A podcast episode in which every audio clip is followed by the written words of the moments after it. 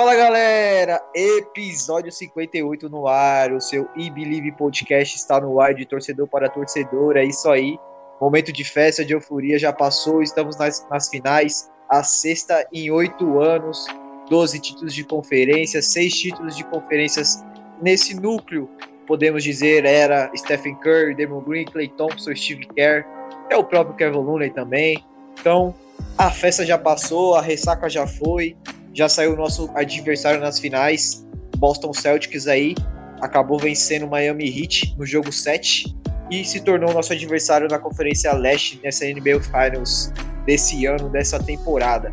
Vamos falar sobre o nosso adversário, a nossa visão sobre essas finais, a opinião também em que, em que jogo a série vai ser decidida, como vai ser decidida, a, as versões de marcações que a gente deve fazer, quem que a gente acha que vai marcar cada jogador do nosso time, o que a gente acha que o Steve Kerr tem que ajustar de diferente do que a gente enfrentou nos playoffs na Conferência Oeste, porque a gente veio de vários jogos diferentes, num jogo que o, o ponto forte de tal time era garrafão, o Dallas Mavericks, por exemplo, era um time em transição mais lenta, então a gente teve que mudar um pouco a forma de jogar, era uma forma de jogar que era mais viável para a gente, que a gente gosta de jogar em transição e velocidade. Então, cada série é um estilo de jogo, é um ajuste diferente. E agora a gente chega nas finais, os Boston Celtics, que é uma das melhores defesas da Conferência Leste e também da NBA. Então, a gente vai estar tá fazendo esse aí compilado de opiniões, visões sobre o jogo. E também não estou sozinho, estou com a minha banca aqui hoje com o Anderson do Jordan Pool BR. Salve galera. Tempinho sem estar aqui, mas Estamos de volta fazendo os comentários precisos e altamente duvidosos, questionáveis e polêmicos. Tamo junto. E também ele, o Matheus, do Golden State Warriors Brasil. Fala galera, prazer estar aqui com vocês novamente. Vamos pela sétima. É isso aí, em busca do sétimo título. E eu sou o Leonardo, risadinha do perfil Filho do Steph Curry, vou estar comandando a mesa de hoje. Então, como foi dito no começo, na abertura, descobrimos o nosso adversário aí das finais, Boston Celtics, acabou vencendo o Miami Heat no jogo 7 e vai fazer a final da NBA junto com o Golden Warriors nessa temporada. Então, vamos começar é, em tese falando um pouquinho do que a gente espera da nossa parte, da nossa visão do Golden State, tá ligado? É, o que a gente espera do Golden State, a postura do Golden State nessas finais. Vale lembrar que, basicamente, Deus queira que sim está correndo para isso. A gente vai estar com o time 100% saudável, o Gary Payton já está em final de recuperação, o Iguodala já está sendo liberado aos poucos, então eu creio que eles vão estar disponíveis para o jogo 1. Então eu quero saber de vocês, qual é o tipo de postura que vocês esperam num cenário de finais de NBA, no qual a gente vai estar com os nossos jogadores 100% saudáveis em tese. Estou perguntando isso porque automaticamente que o Gary Payton volta e o Igodala, a rotação muda. É, a gente não sabe se o Igodala vai voltar logo de cara, tem alguns minutos, seja de 5 a 6, ou o Steve Kerr vai manter o Moses Moody na, na rotação em poucas, poucas minutagens, pelo Boston Celtics ser um, um, time de jovens também. Então quero saber de vocês a visão, porque o cenário muda. Porque uma coisa é a gente começar uma, uma série de playoffs, uma final de NBA, o desfalques, já sabendo em mente quais os jogadores que vão estar na rotação por causa dos desfalques. Dessa vez não, dessa vez a gente pode estar com o time 100% saudável, voltando com todos os jogadores no jogo 1. Então eu quero saber do Anderson qual é a visão dele que ele acha dessa postura do Golden State na série e se muda alguma coisa na rotação e qual a rotação que ele espera e quais os jogadores que ele espera ter minutos e quais os que ele não espera ter minutos. Pode ser aí um, um tipo de confronto desfavorável com o perfil de jogador saindo do banco. Eu acho que o Igodala a gente não pode contar mais tanto com ele, né? Ele é muito mais um técnico ali dentro de quadra, né, do que de contar com ele para ele realmente jogar muitos minutos, né? Eu acho que ele vai jogar um pouquinho. Ele talvez figure ali alguns jogos se ele estiver saudável, mas eu não me surpreendo se ele voltar a jogar, acontecer alguma coisa e ele sair de novo. Porque, pô, o Godala já tá, já tá velho, né? Então, mas, cara, eu acho que ele, ele, se ele estiver saudável, ele vai jogar um pouquinho, vai ser útil, vai ser vai fazer o papel dele. Eu acho que ele acrescenta muita experiência, né? Ele tem feito muito esse papel de ser mentor pro Kuminga e pro Muri, né? Então, eu acho que ele estando saudável, ele joga. Fora isso, também torço muito pro Gary Payton, né, conseguir tá, se recuperar bem, voltar bem, porque ele é muito importante, né? Esse matchup do seu, até comentei com o estágio do Tupi, que ele é Celta, e eu comentei que eu preferia é, jogar contra o Miami do que contra o Celtics, não só porque eu, eu acho o time do Miami eu torço até mais do que o Celtics entre os times que eu acho legal, mas porque o matchup do Warriors contra o Miami era muito melhor, né? Porque o Celtics é um time que tem ali bons arremessadores, tem bons jogadores ali que jogam em todos os níveis do, de quadra, jogadores versáteis e jogadores grandes, né? E, e ágeis, né? Então, para poder. Tem o Tatum, tem o, o Jalen Brown, o Marcos Smart defende muito, né? O Al Horford é um cara também bem versátil. E eles têm vários outros jogadores, Grant Williams, enfim, tem vários outros jogadores que são muito versáteis e que é um matchup é, mais complicado pra gente. Então, eu acho que a postura do time tem que ser. Não pode ser aquele Warriors que entra desacordado, que entra fazendo muito turnover e que só vai jogar no terceiro quarto, porque é, vai ser bem mais complicado fazer isso contra esse time do Celtics, que é muito inteligente, é muito. É muito. Por mais que tenha os episódios aí deles entregando vantagem, deles. Enfim, mas o Warriors também já fez isso. Só que no caso dos Celtics, eles são um time que tem crescido muito, né? E contra a gente eles jogam muito bem. Então acho que o Warriors ele tem que entrar com atenção máxima desde o começo até o final, sem ter nenhum apagão, porque se tiver um apagão acho que vai ser muito difícil de, de voltar. E para você, assim, você acha que muda alguma coisa na rotação? Você acha que o Kuminga deve ter alguns minutos, o Moody deve ter alguns minutos, o Lee deve entrar? Qual que é a sua visão na parte de rotação para esse jogo? Porque eu tô perguntando isso porque é, contra Memphis, por exemplo, é, foi um estilo de rotação no qual o Moody não entrou. Já contra o Dallas, o Moody teve mais minutagem. O Kuminga teve muita minutagem contra Memphis e teve pouca contra Dallas. Então, cada jogo é uma, uma questão diferente. Então, eu queria só saber sua visão se você acha que muda alguma coisa. Então, eu já, nesse caso, eu acho que o Moody deve ter mais né, minutos do que o Kuminga se ele tiver matando os arremessos dele, porque o Moody é um arremessador melhor que o Kuminga. Só que se o Moody não estiver matando as bolas, eu acho que o Kuminga deve, depois o Kerr deve ajustar e o, Moody, e o Kuminga deve ter mais, mais minutos, até porque ele tem a agilidade e a, e a velocidade que o bem a mais do em relação ao Moody, né? Agora, Damian Lee eu não tenho nada contra ele, eu só tenho contra ele estar tá em quadra num playoff, né? Ainda mais numa final. Então, assim, se o não estiver ganhando por 30 pontos, ele não tem nem que entrar na quadra. Fora isso, não tem ninguém que eu acho que não deveria entrar fora, né? Bota aí o.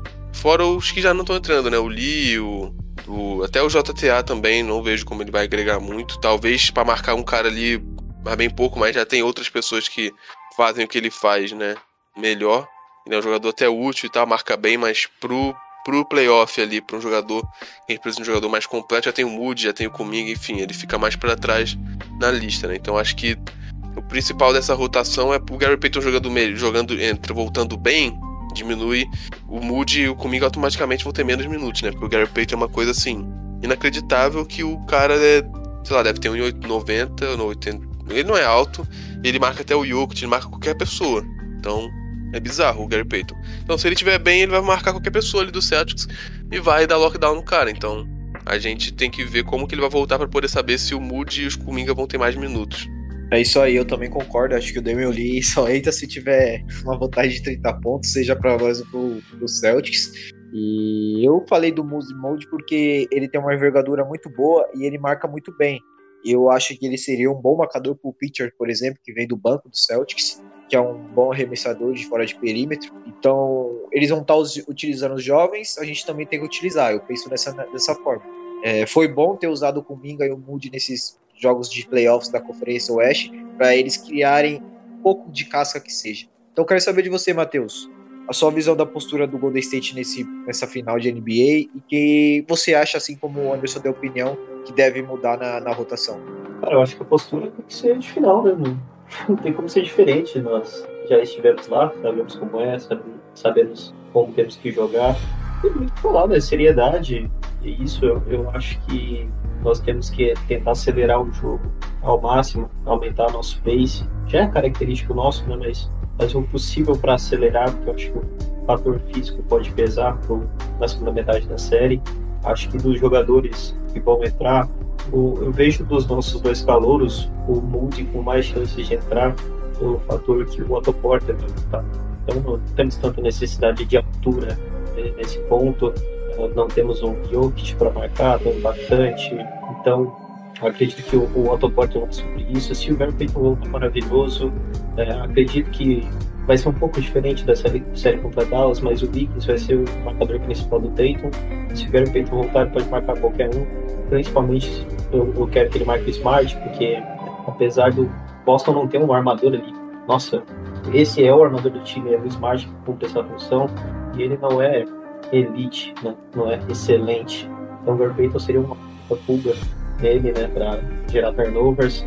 E basicamente isso, cara. Eu acho que o multi dos dois vai ser o que mais vai jogar. Eu acho que o Lee vai jogar, né? Não é o que eu quero, não é o que ninguém quer, mas nós conhecemos o Steve Kerr, ele vai entrar em quadra inevitável. É isso, cara. Eu acho que o, o, o pivô deles, o Robert Williams, ele não tá 100%. Então acho que ele não vai ser tão utilizado assim, principalmente pela nossa tendência de jogar mais com o Draymond, né? Mais com o small ball. E, e, se nós formos jogar com o Looney, eu acho que o Looney fica pelo Al Horford e libera o Dre para marcar outro jogador. Acredito que nós podemos deixar o Jalen Brown tentar a sorte e tentar máximo limitar o Tatum, que bloqueando ele vai ser, vai ser o nosso jogo. Depois eu complemento mais, mas a princípio é isso. É isso aí. E vamos pro segundo tópico do podcast é, para a gente falar um pouquinho aí do, dos confrontos na parte defensiva.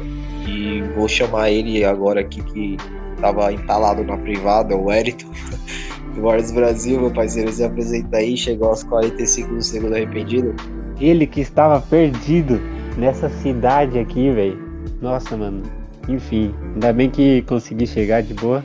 É, nem todo mundo é, consegue ter um trabalho e ganhar 10 milhões sem fazer nada igual o Wiseman, né? Mas enfim. É isso aí, mano. Que, qual que é a pergunta? Então, eu já vou começar agora, já conversando com você. É, o Matheus já trouxe um pouquinho do que eu ia falar.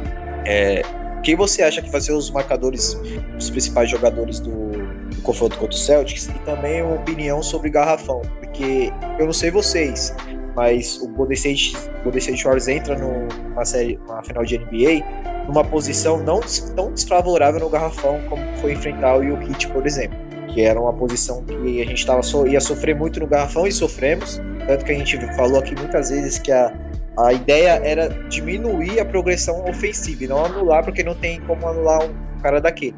É, o Williams é um bom pivô, é um ótimo pivô.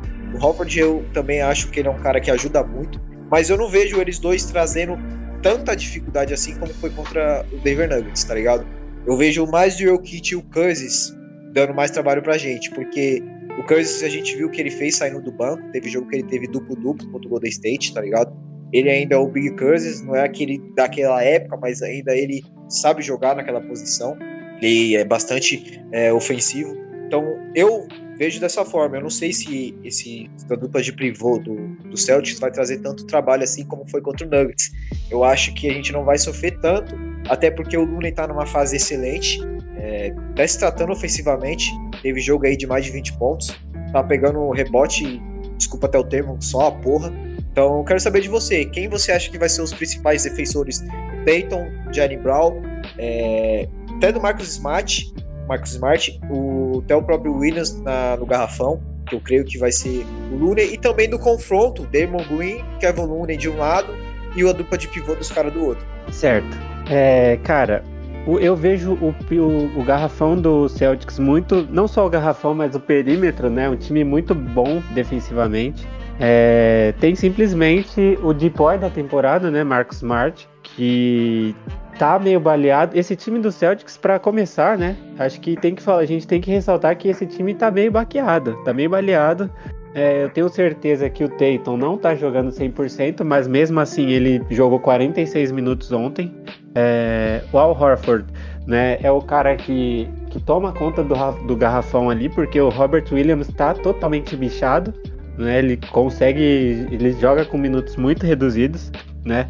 Então tem ali é, mais o, o, o, Horford, né?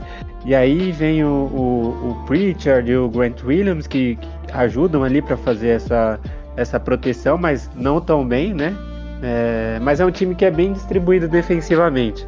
Então, é, todos inteiros ali, né, jogando 100%, tem tudo para ter um bom, um bom confronto, né? Só que o problema para eles, né, não pra gente, é que o Warriors teve uma crescente muito boa nesses playoffs, né? como vocês mencionaram, teve a, a disputa, né, muito acirrada com o Jokic, que é simplesmente um dos caras que é o MVP da, da temporada, e independente de qualquer coisa, mas que teve um trabalho muito bom ali com, com o Cousins. Eu acho que contra o Denver foi o nosso é, confronto mais difícil, né? Mais brigado, mais aguerrido ali no garrafão. Depois Memphis, né? Que tem o, o JJJ lá que faz um trabalho magnífico. Contra o, o Mavis a gente teve um trabalho no garrafão maravilhoso, né? Mas assim, é, os, os, os, pivôs do cara ali praticamente eram o Powell e o, o Cleaver.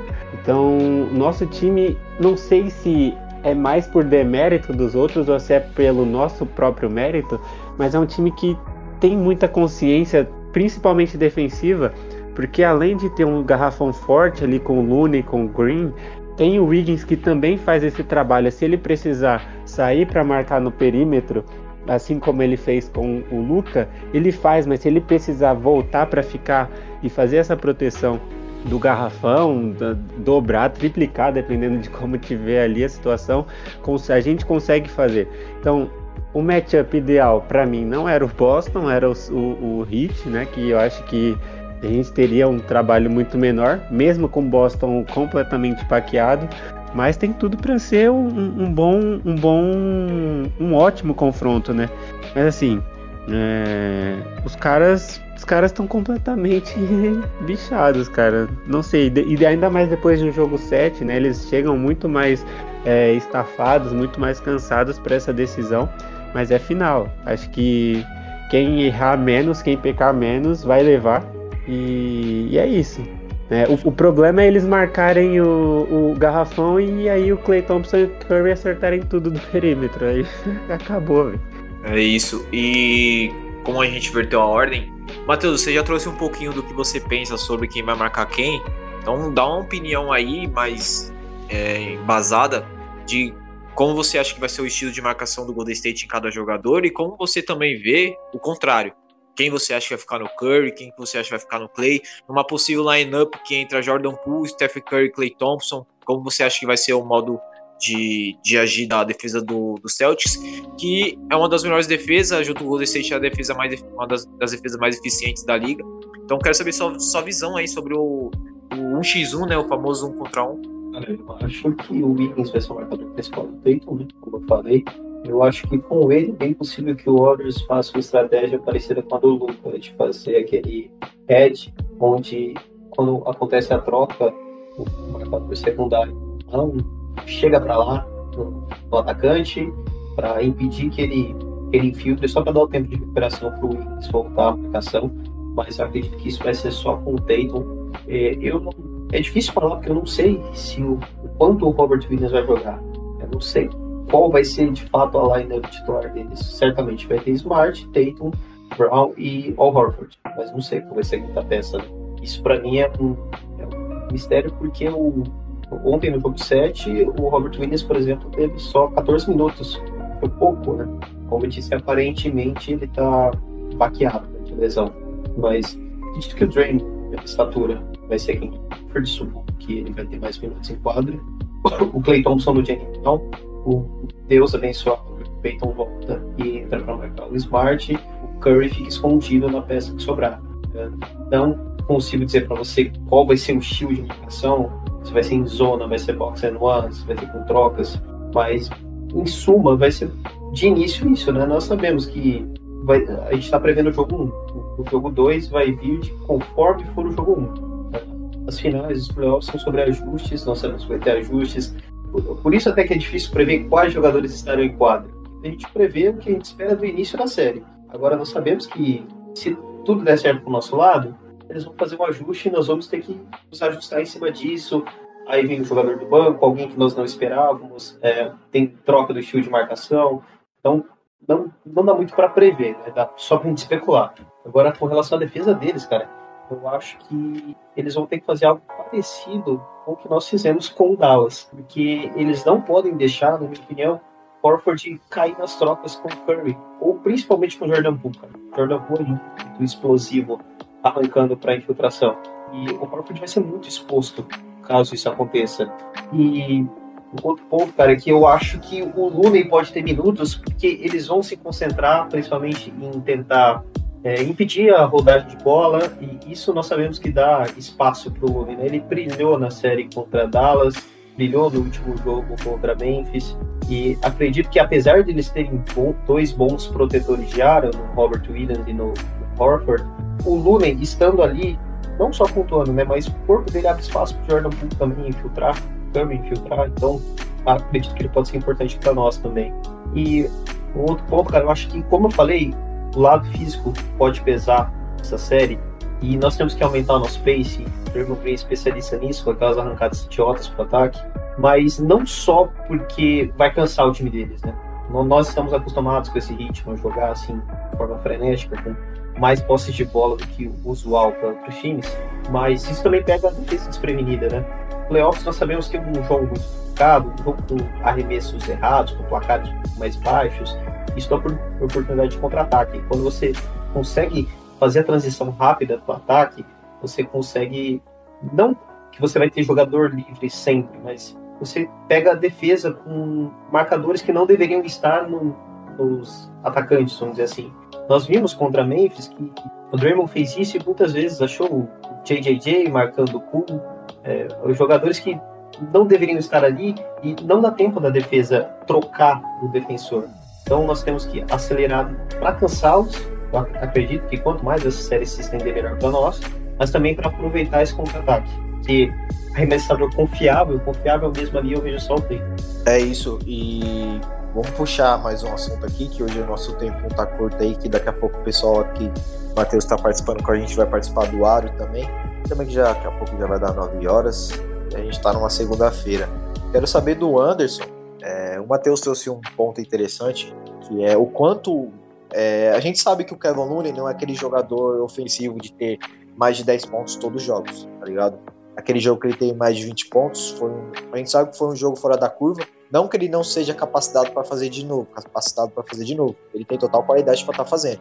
Mas a gente sabe que ele não é esse cara que a gente tem que cobrar ele mais de 10 pontos todos os jogos. Ele é um cara que ele entrega mais defensivamente, mais em rebotes e mais organizando o jogo e o sistema, um todo.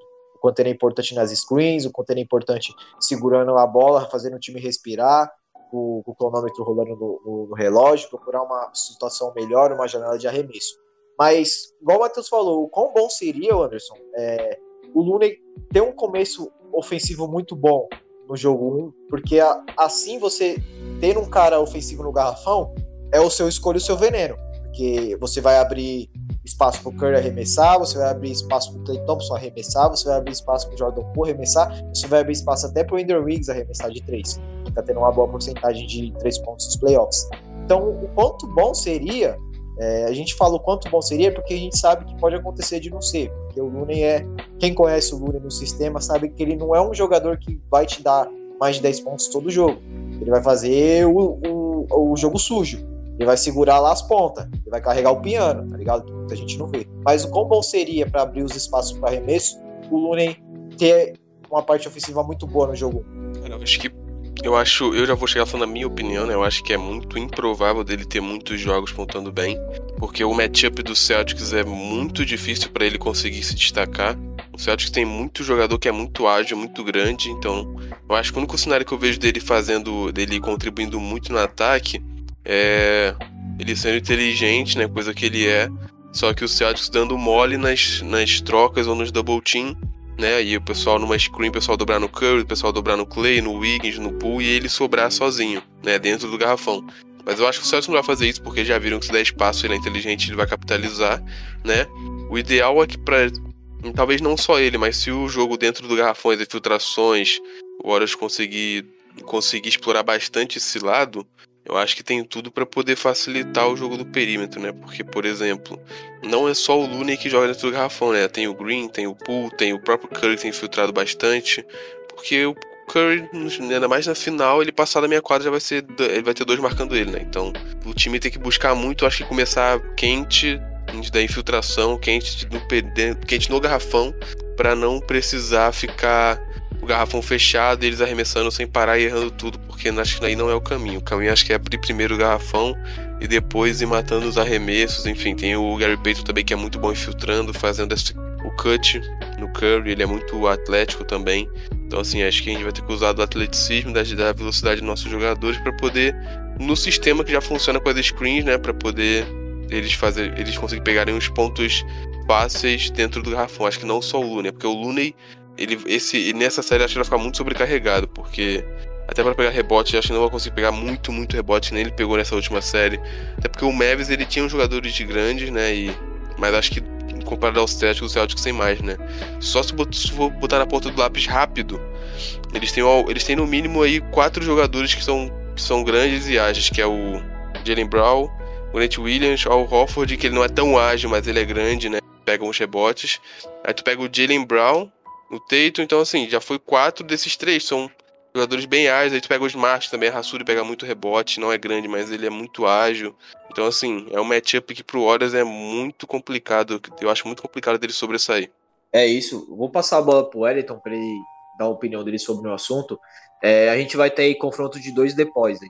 É, Demon Green, Smart e duas defesas muito boas, que é a do Celtics e do Golden State.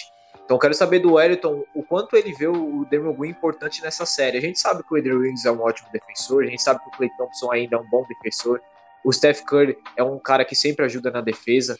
Ele já não é mais um defensor regular, ele já é um bom defensor. Ele ajuda bastante. Teve momentos importantes nesses playoffs na defesa.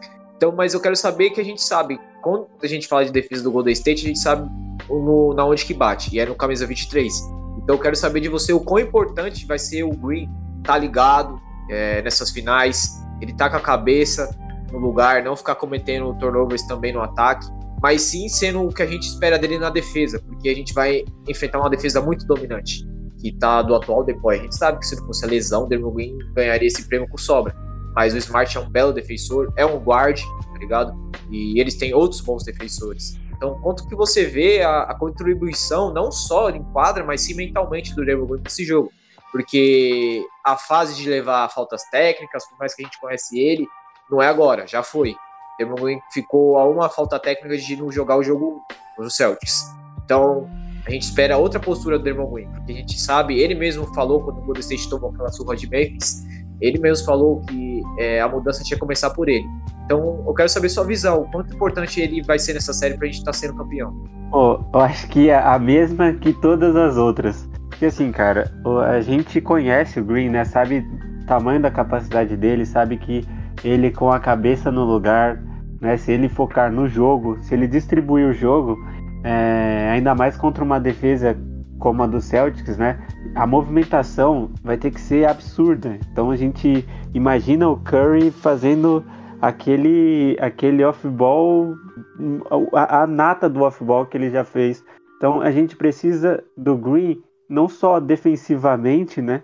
Defensivamente não tenho o que falar, é o cara que, que comanda esse time, que é o dono do time. O Green é o dono do time é, na defesa e é o cara que ajuda a organizar, não só ajuda, mas distribui o jogo, né? Tem aquela, a gente sabe a, a como o Green é letal passando a bola. Só que o problema é que ele é piroca da cabeça, velho. Ele, ele é totalmente desequilibrado. Se deixar, se, se qualquer juiz der uma pequena brecha para ele, ele vai apitar o jogo e ele vai ficar gritando na, na cara do juiz o tempo inteiro. Então é, é perigoso, né? É, a gente olhar o Green como um ponto de equilíbrio desse time é, tem tudo para levar a gente para o título, mas também tem tudo para se ele não cuidar bem da bola, o, o time continuar cometendo turnovers bestas, é, tem tudo também para dificultar muito esse caminho, né? Dificultar essa, esse objetivo de levar o título. É, mas além desse confronto, é, entre os, de, os depois, enfim, eu acho que vai fazer muita diferença né, o, o gerenciamento também desses elencos, porque até mudando um pouquinho, tá? É, eu acho que o, o fator mais determinante, além do Green, é que o nosso elenco está muito mais profundo do que o do Boston, né? E dá para descansar muito mais os jogadores sei que não tem nada a ver com o que a gente estava falando, mas eu acho que isso aí vai fazer muito mais diferença. Né? Você ter um Otto Porter ali no banco, ter o, o Luvinha, né, o Gary Payton, ter caras que podem entrar e contribuir a qualquer momento e os caras lá jogando 46 minutos por jogo. Então, eu acho que tá aí a, a, a pegada, né? Isso aí que pode acabar com o Smart, porque vai, ele vai ser muito cobrado por essa defesa também. Então a gente não sabe, né? O, o Curry é um carrapato, pô, uma pulga. E não, eu não sei se o Smart vai ficar nele, enfim, se vai ficar o Brown, quem, quem vai ficar em cima dele, mas tem que cansar os caras. E a gente tem profundidade para isso, né? Tem que cansar o Smart.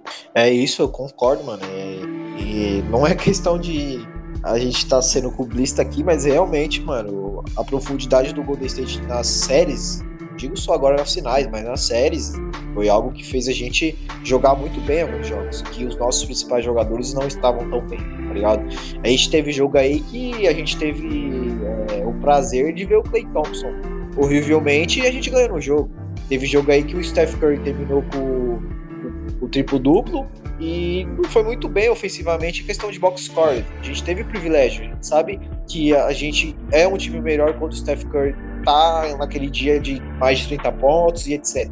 A gente já ganhou jogos aí nesses playoffs aí, não totalizando, que o Dermo Green tava horrível, mano. E é engraçado, porque o cara mais desequilibrado do nosso time é o nosso equilíbrio, tá Então a profundidade do Golden State realmente é melhor. Não tirando o mérito do, do banco do, do Celtics, que também é muito bom. Tem muitos jogadores que arremessam muito bem de fora do perímetro. E o que o Golden State tomou de bola de três nessas séries aí foi coisa. Mano, e eu olhava e ficava puto. Porque você via o bagulho acontecendo e você não via os defensores do Warriors marcando ali de frente, estando junto. Você viu o contrário, dando espaço, deixando o cara matar mais de duas bolas de três seguidas para depois ajustar. Então é uns bagulho que não dá mais para errar, mano. E agora é finais, é diferente. Então os ajustes têm que ser feitos não esperar um, dois segundo erro para você encurtar a marcação no cara. E passando a bola para o Matheus, eu quero falar uma pergunta para ele, se ele quiser falar sobre o Dermo Green também, fica à vontade. É, Jordan Poole, por que eu estou falando isso? Nessa última série aí contra Dallas, muita gente reclamou do Jordan Poole, que ele não estava aparecendo. Minha única, minha única crítica a ele foi a defesa. É, o Jordan Poole, a gente sabe que ele mata algumas bolas é, importantes mesmo, eles não, estando presente ali 24, 48 ofensivamente, estando errando arremesso, mas tem umas bolas de três que ele sempre aparece e ajuda. Mas eu acho que o Jordan Poole ele estava devendo um pouquinho na defesa. Eu vi ele perdido em muitas trocas que Dallas estava fazendo. É, ele se perdia no movimento do off-ball de alguns jogadores do Dallas. Mas eu vi muita gente cobrando ele ofensivamente, dizendo que ele não estava aparecendo, dizendo que já fazia alguns jogos, que alguns dizendo que desde o, da série contra Nuggets ele não está jogando bem. Eu não vi dessa forma, mas eu quero saber de você também o quão Jordan Poole vai ser importante para esse título. Porque a gente sabe que Boston Celtics é uma boa defesa, mas você tendo os três principais arremessadores do time em quadra, a gente sabe que é mortal, eles estão num dia bom. A gente sabe o quanto é difícil, mesmo você enfrentando uma puta defesa do Celtics, o quanto é difícil marcar esses caras, porque eles não só arremessam, eles sabem jogar no futebol, principalmente o Poole e o Curry. E eles infiltram muito bem. O Ken Thompson não tanto, mas o Jordan Poole, o que ele tem de infiltração é coisa bizarra. E o que o Golden State jogou no garrafão contra Dallas foi algo impressionante. É, teve, teve alguns jogos da série que a gente mais infiltrava do que arremessava de três. Então quero saber de você, o quão vai ser importante o Jordan Poole aparecer ofensivamente bastante, ter aquela sequência, não digo, né, de 30 pontos, mas ter um, um jogo ofensivo mais impactante, não ficar refém de uma bola de três que coloca a gente na frente do placar, ser um cara mais é, presente na parte ofensiva no começo do jogo, porque a gente sabe que ele estando bem e o Kurt estando mal, ele estando bem já abre espaço para o Kurt acertar mais arremessos, melhorar o decorrer do jogo, a gente conhece nossos jogadores, a gente sabe que quanto mais eles erram, mais eles arremessam, tá ligado? E não tem coisa melhor deles testar essa melhora numa bola na zona morta, livre, por um espaço criado numa infiltração do pool ligado? E para ele criar espaço, ele tem que estar tá muito bem no jogo, os marcadores estarem mais de olho dele e às vezes dar aquela vacilada e o Curry escapar e o Peyton escapar. Então eu quero saber de você, como, como você vê o Jordan Poole sendo muito impactante ofensivamente nessa série?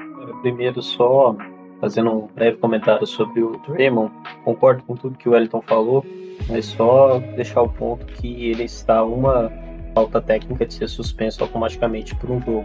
É exemplo do que ele fez em 2015. Então, esse é um outro ponto que pode desequilibrar essa série. Sabemos como ele é estourado, sabemos como os nervos ficam à flor da pele nessa época do ano. Então, é, temos, e ele, ele tem consciência disso, ele tem que tomar cuidado. Mas, mas vamos lá, o Jordan Poole, né? Eu não concordo com o pessoal falando que ele vinha jogando mal desde a série contra Denver. Ele de fato oscilou, não, não vinha fazendo jogos espetaculares. Porra, começou a, a, pós primeira pós-temporada da carreira dele marcando 30 pontos em dois jogos consecutivos. Não, não tinha como manter isso. Mas teve dado momento da série contra Memphis, sabe, no jogo 3, em que em um momento do jogo ele e o Ja começaram a controlar o jogo os dois começaram a disputar, um ataque cá, um ataque lá, só os dois jogando. Então, é claro que, que ele tem seu impacto, que ele tra faz diferença, mas é jovem. É, não é uma estrela por isso, porque é jovem. É, vai oscilar.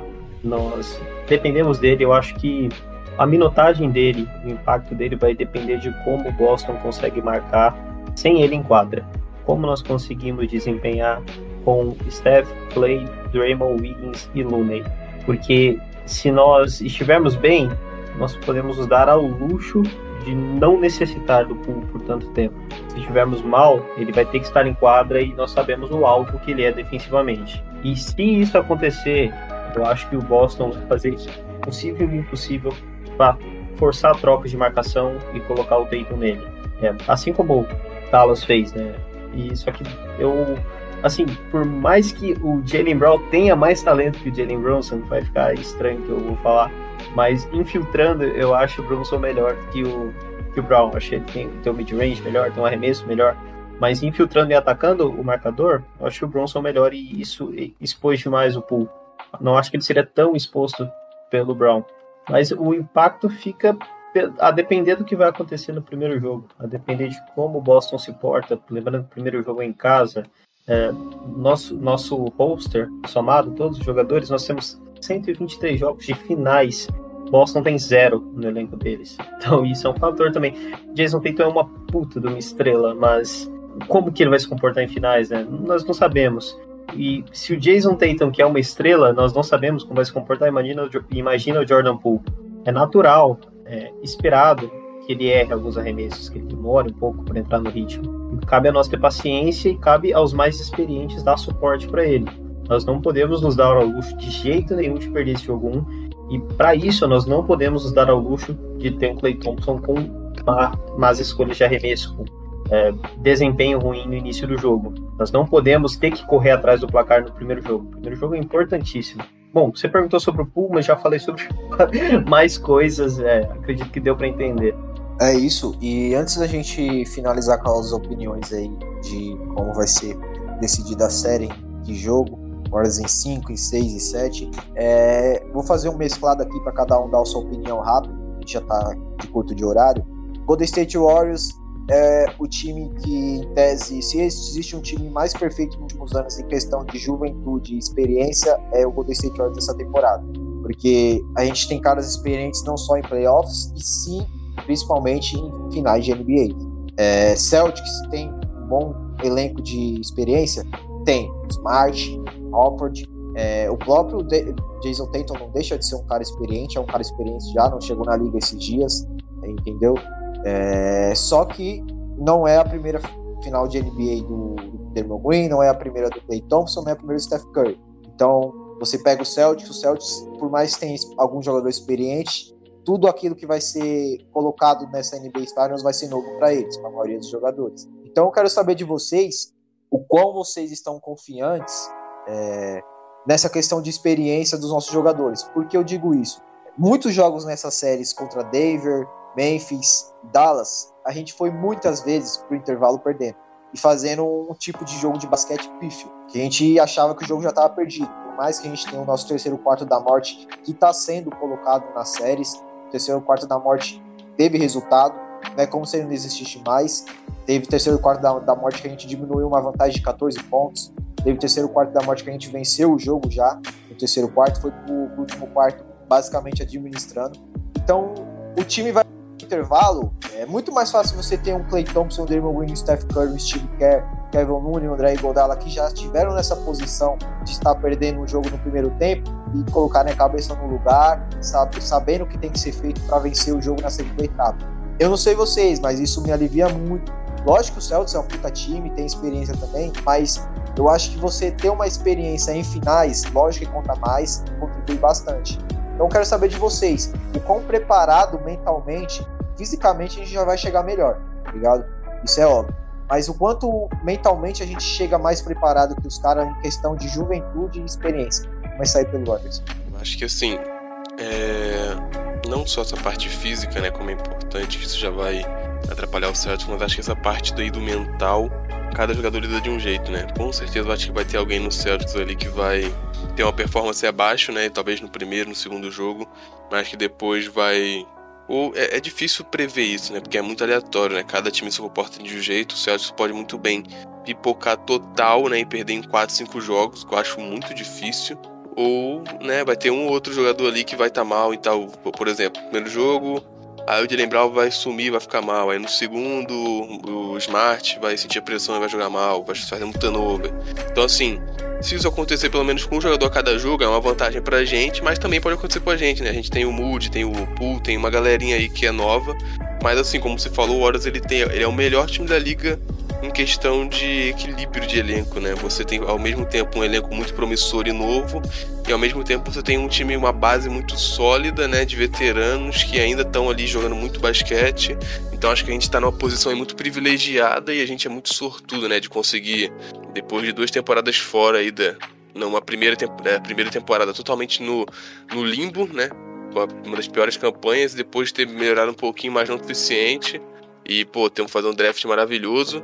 E agora, pô, na final. Então, assim, a gente foi muito. Mas também não sortudo, mas porque foi um ótimo trabalho da diretoria. Então, acho que os grandes louros aí que a gente tá colhendo foi a diretoria. E ainda tem imbecil no Twitter que fala que quer trocar, ou, ou mandar o Kerr embora, ou mandar o Bob Myers embora, enfim. Eu não... Ai, ai, complicado.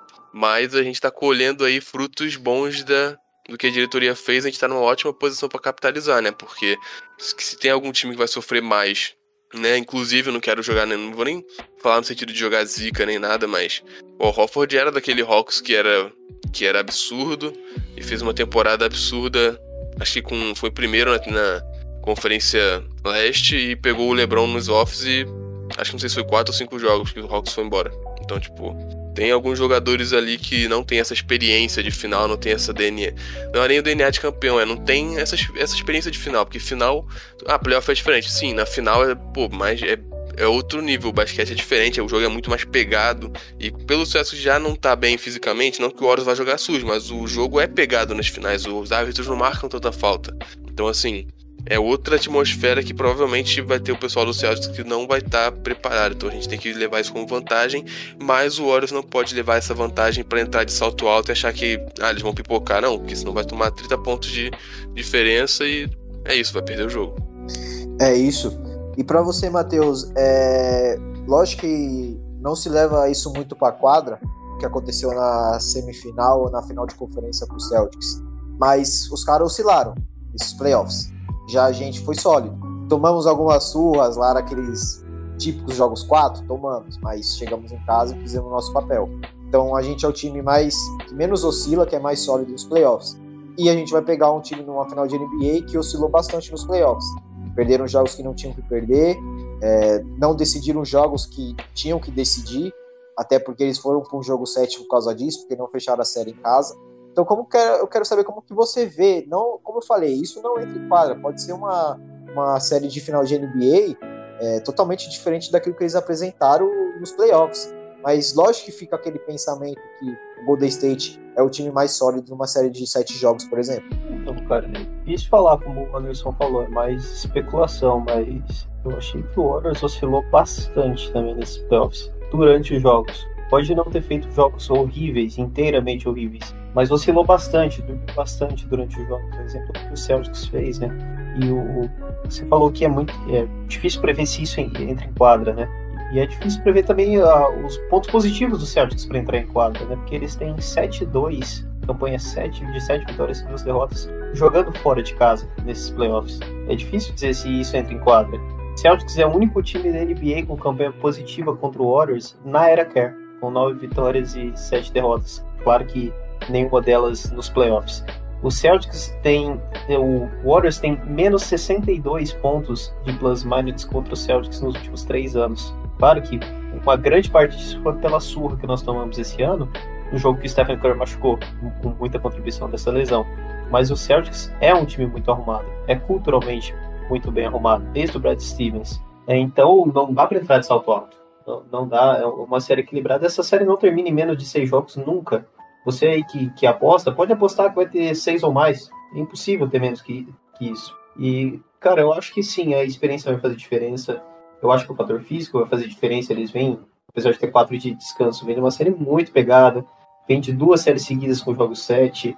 E nós não fomos para o jogo 7, né? Eles têm 18 jogos de pós-temporada esse ano, nós temos 16.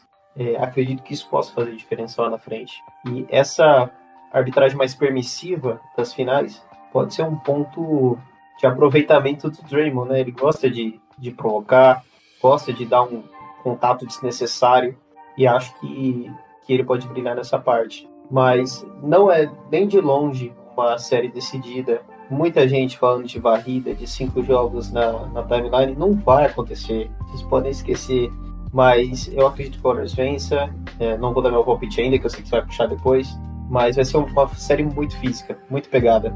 E como o, o Anderson falou, o, jogador mais velho, mais experiente do Boston é o, o Ele tem a experiência de ter tido a melhor campanha da NBA e ter pipocado nas finais junto com aquele Atlanta Hawks. Então, como que os outros vão se comportar no time com muito moleque, com Grant Williams, é, Peyton Pritchard, jogadores que têm minutos razoáveis, como vão se comportar numa final de NBA sem mando de quadra, começando fora?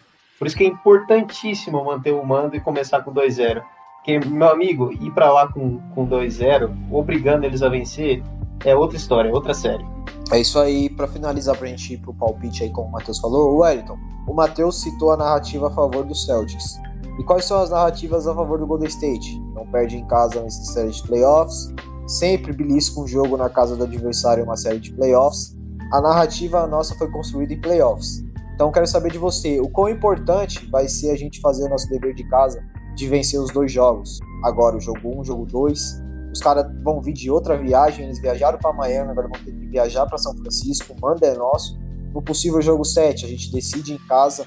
As narrativas nos playoffs é a nosso favor. Então, quero para sua visão do quão importante a gente tem que vencer esses dois jogos em casa e o quanto pesa, assim, como o Matheus citou as narrativas a favor do Celtics, a gente está citando agora do Golden State, do Celtics chegar no, na, na série de finais com o Golden State com 2 a 0 e ter dois jogos em Boston, sabendo vai ser inevitável a gente arrancar um jogo dos caras.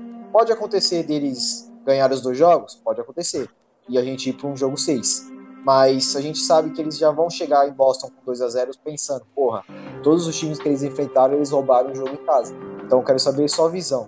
Só um minutinho, Wellington. Deixa eu só passar um ponto antes de puxar, que é um, algo importante também para dizer que inclui nessa narrativa pro Warriors. É, além da inexperiência do elenco deles, tem a inexperiência do técnico, né? E uma narrativa pro Golden State é o retrospecto do Kerr nos playoffs. Ele tem 26 séries de playoffs como técnico, como head coach, técnico profissional. Das 26, ele venceu 24. Nem, isso deve dar mais de 95% de aproveitamento. As duas que ele perdeu, uma no jogo 7 de uma final e a outra nas finais de 2019 com um time dilacerado por lesões. Enquanto o Doca na primeira temporada como head coach. Então, aproveita e cita isso aí também, velho? Sim, então. É, levando é, é, exatamente, eu tava pensando quando vocês estavam comentando que era justamente isso. O nosso retrospecto, né, a nossa a, a narrativa ao nosso favor, ela vem de um de da vem recente, né? É uma coisa que está acontecendo, é um time que foi evoluindo conforme a, a, a série de playoffs foi, foi escalando, né? Boston é, teve a, a varrida contra o Nets, mas depois vem de dois, duas séries de sete jogos, né? Teve uma série de sete jogos com o Bucks, que foi super aguerrida, e a mesma coisa com o Heat, né? Eles, eles cederam jogos que por coisas bobas, né? O nosso time, igual o Matheus estava comentando, nosso, é, nosso time oscilou sim bastante entre os jogos, mas é um time que quando é, que tem essa essa o, o Kerr tem esse tato de conseguir modificar o time no meio do jogo, ou seja para voltar para o terceiro quarto, ou seja para fazer a mudança do terceiro para o quarto. Então gente, tivemos jogos que nós viramos no último quarto, levamos. Então eu acho que, que a narrativa, tudo bem, eu entendo que há três anos é, nós temos um, um plus, plus minus de, de menos 60 e poucos pontos, não sei o que. Mas, cara, nosso time de três anos pra cá, né? Ele acabou se tornando decente nessa temporada. Os dois últimos anos foram uma vergonha, né? Nosso time horroroso. E, e olhando assim, o momento, o momento é todo nosso. É, não, sem querer me me animar ou, ou, ou ficar iludido ou iludir é alguém. Mais, você é o cara mais pessimista aqui desse podcast. É, então, eu, eu, tenho que tomar muito cuidado como eu falo, porque aí o cara chega e já chega atrasado e ainda manda um, um Celtics em quatro, tá ligado? Mas assim, o retrospecto recente, ele é todo ao nosso favor. E é justamente isso. É, a gente tem o Kerr no banco, cara tem um cara que pró o próprio retrospecto em cima do time dele, aquilo que ele montou, a dinastia que passou, né, a, a, a mão, que, que, que o Kerr teve toda essa, essa mão, essa construção de uma dinastia, é, tem todo o favor né, ao nosso lado. E assim, eu vejo que não só a experiência dos nossos jogadores, que são multicampeões, né? São três títulos aí, cinco finais é, consecutivos consecutivas, foram cinco consecutivas, né? E seis em oito anos. É, cara, é um time que tem muita, muita experiência, mas também, em contrapartida, falta um pouquinho de experiência também. Igual a gente tem o Wiggins que foi ter uma série de playoffs, uma final de playoffs agora, né? Na final de conferência, é agora, né? Um cara de 28 anos. É, então a gente tem o, o, o também, que já, que já participou, teve aquela, aquela final contra o Toronto, que ele foi super é, lutador, brigador, mas também já tem um pouquinho dessa experiência. O Pool é a me mesma coisa, a gente não sabe como que pode acontecer. Tem o Moody, que eu acho que vai ganhar a minutagem do Lee nessa, nessa rotação. É, Bielitsa, primeira final do cara, o cara era totalmente perdido lá. Então tem o Kuminga, é, então, o nosso time é exatamente isso que vocês estavam falando. Tem mescla muito da experiência, mas mescla falta de experiência. E eu acho que nós temos um corpo técnico que, que ajuda muito. Né? A gente tem o, o, o Dejan Milo, Milojevic, se eu não me engano, que veio para treinar pivô, veio para ser treinador do Wiseman. Olha o, olha o trabalho que esse cara fez com o Looney também, cara. Então é, é, é sensacional ver que o, o, a, o, nosso corpo técnico ali tem o Bob Myers, tem toda a experiência, tudo que a gente precisa. Tem o Leandrinho ali do lado, tem o, doidão lá dos o Zaza também, o Livingston. Então são caras que sabem o que fazer, né? A gente tem um ambiente vencedor ali. E se a gente conseguir colocar tudo isso em prática, com certeza vai fazer toda a, a diferença contra um Celtics que, por mais que seja 17 vezes campeão da NBA, é, esse time, esse corpo ainda falta experiência nessa, nesses momentos decisivos. É isso, galera. A gente vai finalizando aqui. É, o tempinho um pouco curto, porque o pessoal aqui vai participar do, de um episódio lá no Ar Podcast. O Matheus, junto com o nosso Baiano Abraão, vão estar tá lá. O podcast acho que vai sair essa semana também, assim como o episódio de hoje. Vocês prestigiam a equipe do I Believe Podcast lá. Então, para a gente finalizar, saber opinião. Wars em 1, 1 caraca, Wars em 4, em 5, 6 ou teremos jogo 7? Eu vou dar a minha opinião aqui, antes de passar a voz para a mesa finalizar. O meu clubismo diz Wars em 5, porque eu gosto muito da narrativa do Golden State, porque ela foi criada nos playoffs. Então acho que a gente vence os dois jogos em casa, arranca um jogo em Boston e finaliza o jogo e é campeão da, da Chase 100. Mas, pelo justo pelo correto, eu vou dizer Warriors em 6. Warriors em 6 aí, tá? E quero saber do Anderson. Warriors em 4, e 5, e 6, e 7. Se você quiser dizer o porquê também, explicar porque você acha que vai ser em 4, em 5, em 6, 7, fica à vontade pra você. Eu vou de Warriors em 1, né? Como você falou. O Varzinho foi foda. Não precisa de jogo 4 não, caralho. Já finalização do primeiro jogo. E o primeiro jogo, se ganhar por mais de 50 pontos, já acaba a série e leva pra casa, né? Quem, fizer o Mas- primeiro- quem ganhar o pula alto já ganhou o jogo, cara. Mas assim, eu acho que. Falando sério, eu acho que. Eu não consigo botar menos de seis jogos, né? Eu acho que menos de seis jogos é só se o Celtics pipocar muito, algum jogador sentir muito, sumir, algum, algum jogador virar o Harrison Barnes em 2016, né? Algum jogador do Celtics ali do, do corpo do Celtics desaprender a jogar basquete e ficar zero de 43, sei lá.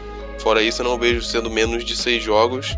Se se os dois times entrarem muito bem, eu acho que vai a 7, mas se eu, eu acho que vai ser muito no detalhe essa série. O time que for oscilar mais, ou o time que entrar mais dormindo em algum jogo, que vai.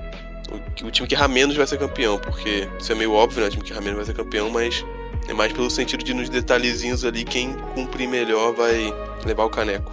É isso. Então, Matheus, uma final sem Kevin Durant, como assim? Steph Curry chegou numa final sem Kevin Durant e o Kevin Durant ficou no meio dos playoffs. Warriors em 4, e 5, 6 e 7. Dá uma afinetada aí, mano, naquela galera lá que diz que o Steph Curry foi a, a mochilinha do Kevin Durant. Pra mim, essa série termina Celtics em 5. Brincadeira, brincadeira. Meteu essa. Não, momento Wellington agora. né? Não, Puta merda. É, Warriors em 7, vida fácil, mas eu vejo muito, muitos pontos favoráveis a favor do Warriors que eles que nós temos e eles não têm, e os que eles têm, acredito que nós temos também. Nós temos profundidade, nós temos experiência, nós temos velocidade, nós temos defesa. Tudo que eles têm, nós temos. E nem tudo que nós temos, eles têm. Então, eu acho que isso dá um, um tom de como vai ser essa, essa final. E eu espero muito ver o, o Kerr brilhando, brilhando, porque nós sabemos que bons técnicos fazem ajustes de um jogo para o outro, mas técnicos excelentes fazem ajustes durante os jogos, sem precisar ver vídeos, sem precisar ver tape. Então eu acho que ele vai mostrar por que que ele é o melhor técnico da NBA na atualidade. E, cara, Kevin Durant, eu acho que ele deve estar chorando, né? Como aquele meme do Molusco, vendo Bob Esponja e o Patrick. Ele deve estar muito arrependido de ter confiado os últimos anos áureos da carreira dele no Kyrie Irving. Eu acho é pouco. Mas eu queria de volta. E o Harden. é, eu vou, vou- vou trazer mais uma pro Ayrton finalizar. Então quer dizer que a Laker Lightning vai ter que. A Laker Lightning vai ter que se juntar ao Golden State, a torcida do Domination, ou Ayrton? Que história é essa daí, Sim. mano? Tinha que, ser, tinha que ser pra ver essa, velho.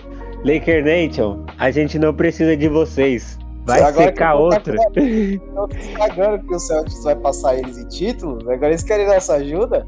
Não, não. Fica cada um no seu lugar, mano. É igual água e óleo, não se mistura, velho. Fica nas de vocês aí, torce, seca, mas seca quietinho, pô. Deixa a gente em paz, deixa o nosso Goldão brilhar em paz, tá? A gente não precisa de vocês, nunca precisamos. E, e assim, é, todo mundo aí que tá falando besteira aí, que tá falando que o Warriors teve vida fácil, isso e aquilo, que não sei o que, que pegou o time sem, sem Moran, que não sei o que lá. Pô, mano, ou vocês têm que decidir se vocês estão contra ou estão a favor. Então, mano, melhor nem, nem se nem colocar o nome de vocês no meio dessa história aí e fica de boa.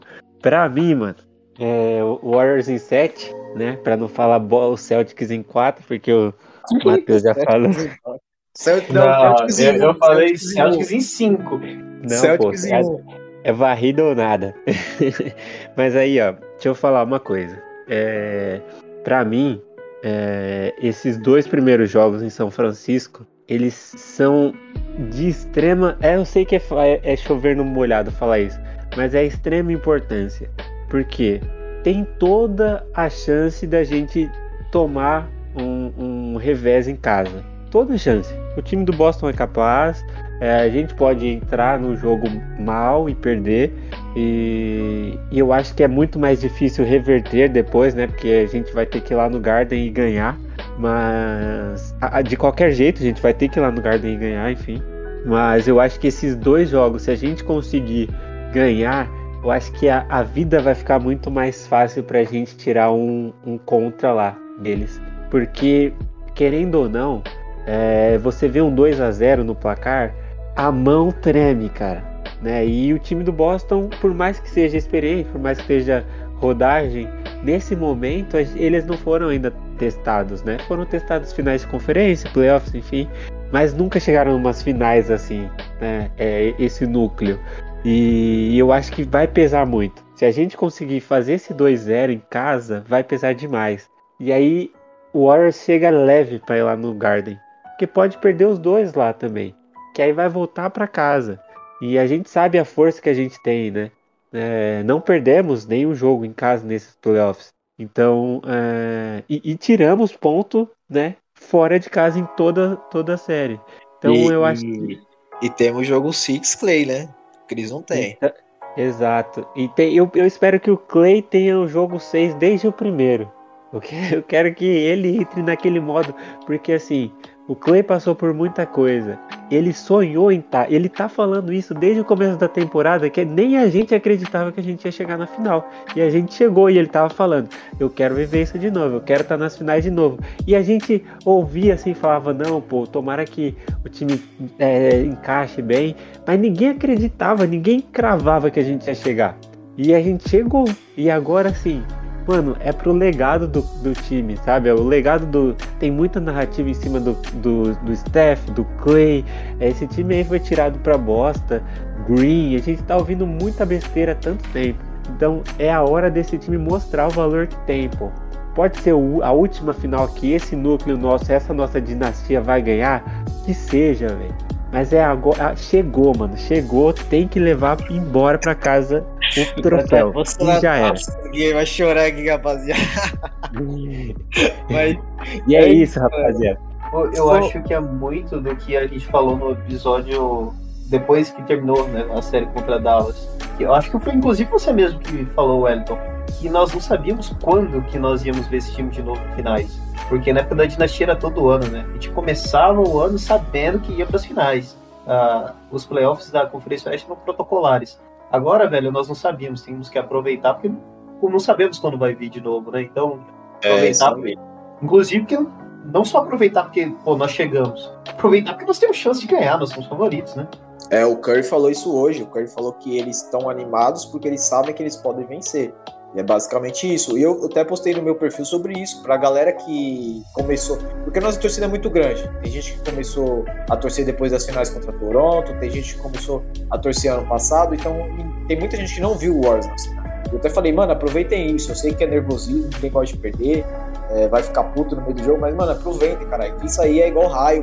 Agora vai ser de vez em nunca que vai aparecer acontecer, tá ligado? Próxima temporada aí, essa temporada agora a gente pode bater campeão ou não ser campeão, e na próxima a gente não pode chegar nem numa final de conferência. Então é muito 880, porque o Steve Kerr mesmo falou quando o Kevin Durant estava aqui. Tudo tem um fim, mano. Isso aí uma hora vai acabar, cara. E não é diferente agora. E eu só queria saber do Anderson se você tem algum recado pros haters aí, alguma coisa, você tá guardando algo. Eu só tenho um recado aí pra. Eu nem falo mais porque falou mal do Pura, porque não existe mais.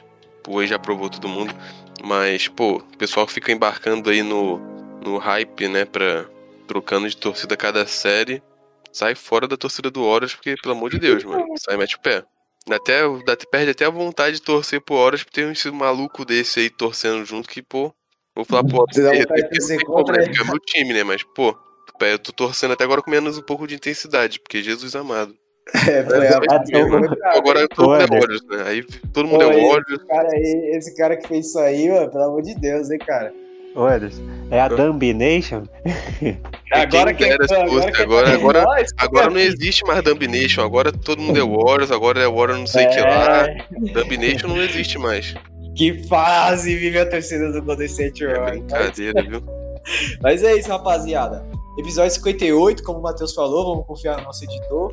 É, agradecer quem ficou com a gente até o final. Um bom dia, uma boa tarde, uma boa noite. Vou dar um espaço aí pra galera se despedir. Se liguem no Aro Podcast, que a galera vai estar lá também gravando daqui a pouco. Fiquem de olho no nosso perfil do Believe Podcast, vai subir esse podcast antes do jogo quinta-feira.